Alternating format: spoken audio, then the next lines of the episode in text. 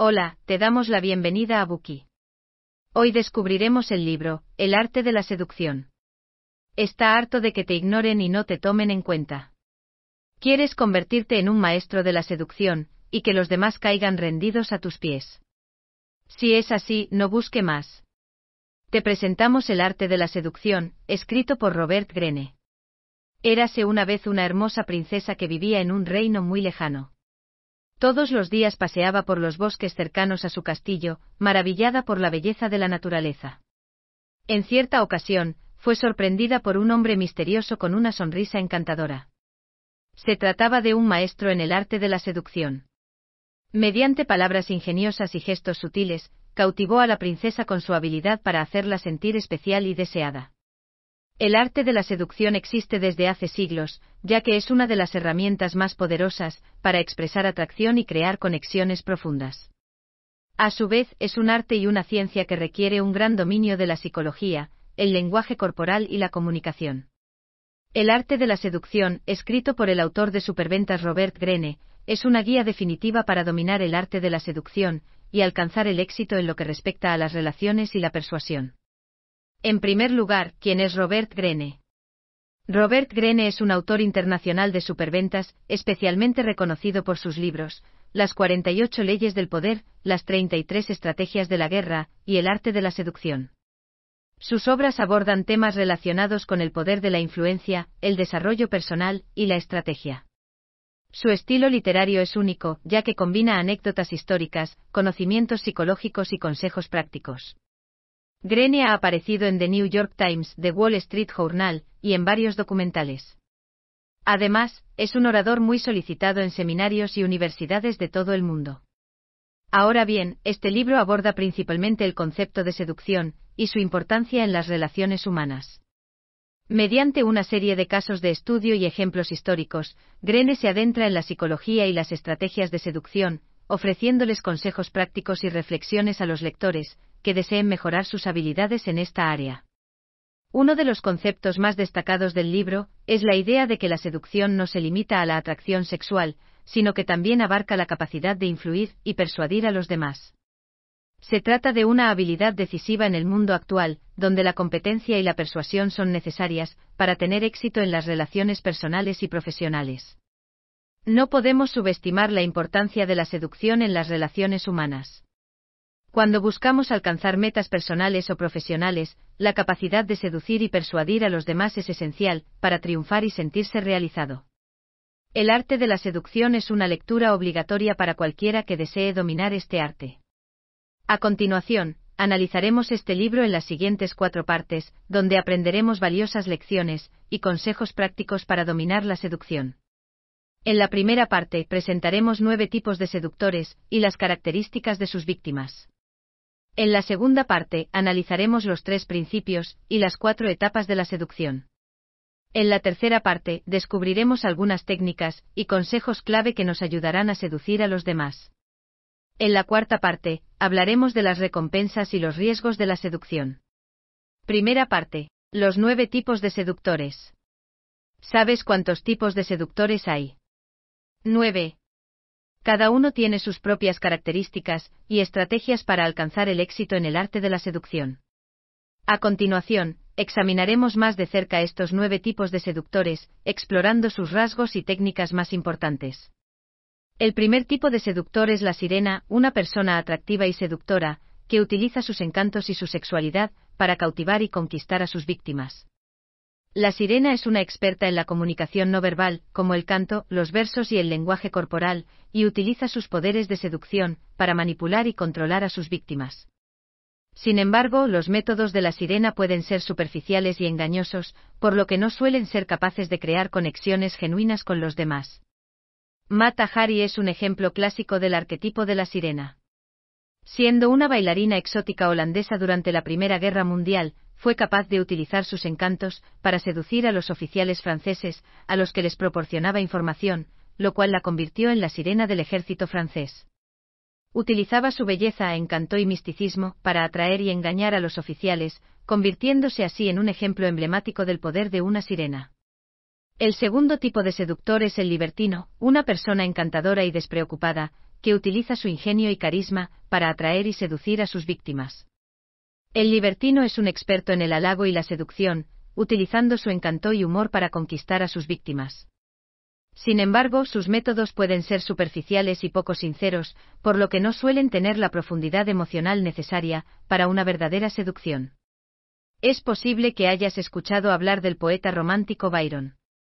En efecto, Lord Byron fue un libertino bastante popular en la época de la Ilustración, un poeta famoso por sus aventuras y su comportamiento descontrolado.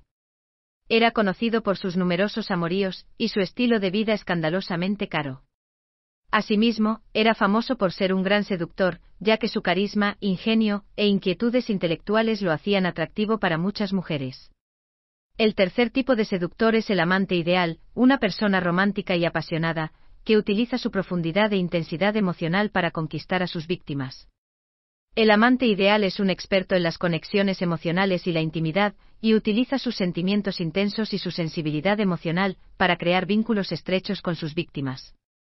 Sin embargo, los métodos del amante ideal pueden ser intensos y abrumadores, y suelen carecer de la ligereza y el jugueteo necesarios para la verdadera seducción. El arquetipo femenino más famoso del amante ideal es Helena de Troya, perteneciente a la mitología griega.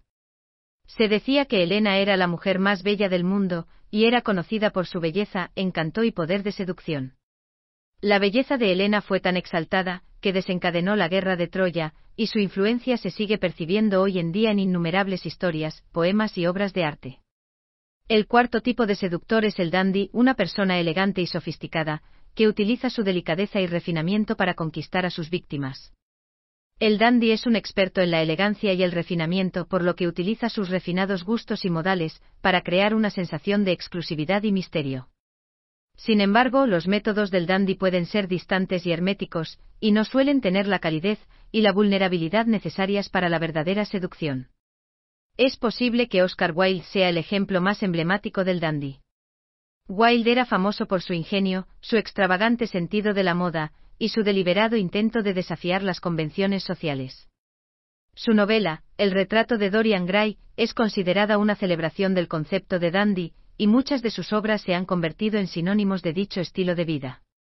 El quinto tipo de seductor es el cándido. El cándido es una persona despreocupada y espontánea, que utiliza su encanto y naturalidad para conquistar a sus víctimas. El cándido es un experto en la espontaneidad y el encanto por lo que utiliza su carisma natural y su sencillez para crear una sensación de diversión y entusiasmo. Sin embargo, sus métodos pueden ser impredecibles y poco fiables, y suelen carecer de la disciplina, y la concentración necesarias para una verdadera seducción. Cleopatra es el ejemplo más antiguo de una seductora cándida. Cleopatra fue la última gobernante del reino ptolemaico de Egipto, y era conocida por su encanto natural y su intelecto. Asimismo, era una excelente estratega y negociadora, y utilizaba su ingenio y sensualidad para adquirir poder e influir en quienes la rodeaban. Por ejemplo, en el año 41 a.C., sedujo a Julio César con su encanto natural y su belleza, utilizando su inteligencia para establecer una alianza política con Roma. Más adelante, sedujo a Marco Antonio utilizando una combinación de ingenio, inteligencia y sensualidad. El sexto tipo de seductor es la coqueta, una persona juguetona y encantadora, que utiliza su ingenio y simpatía para conquistar a sus víctimas. La coqueta es una experta en la coquetería y el jugueteo, por lo que utiliza su ingenio y su encanto para crear una sensación de diversión y alegría. Sin embargo, los métodos de la coqueta pueden ser superficiales y poco sinceros, y suelen carecer de la profundidad emocional necesaria para una verdadera seducción. Ana Bolena, la segunda esposa del rey inglés Enrique VIII, es un ejemplo clásico de una coqueta. Supo utilizar sus encantos e ingenio para coquetear con hombres poderosos y manipularlos. Ana era conocida por su belleza e inteligencia, y solía utilizar su influencia sobre el rey en beneficio propio. Incluso logró que Enrique la coronara como reina de Inglaterra. El séptimo tipo de seductor es el encantador, una persona cálida y amistosa, que utiliza su cordialidad y amabilidad para conquistar a sus víctimas. El encantador es un experto en la amabilidad y la calidez, por lo que utiliza su generosidad y empatía, para crear vínculos estrechos con sus víctimas. Sin embargo, los métodos del encantador pueden ser demasiado ansiosos e intrusivos, y suelen carecer del misterio y el encanto necesarios para la verdadera seducción. El rey Luis XIV de Francia es uno de los ejemplos históricos más famosos de un encantador. Conocido como el Rey Sol, Luis sabía muy bien cómo ganarse el afecto de los demás. Era increíblemente guapo y vestía siempre de forma impecable, sin embargo, Grene afirma que su mayor cualidad era su capacidad para crear un aura de misterio y exclusividad. Luis sabía cómo hacerse el difícil y seducir a sus admiradoras con la promesa de lo desconocido. Además, sabía manipular a los miembros de su corte mediante cumplidos y críticas astutamente disimuladas, sin permitirles nunca que adquirieran demasiada autoridad. El octavo tipo de seductor es el carismático. El carismático utiliza su imponente presencia y su carisma para conquistar a sus víctimas.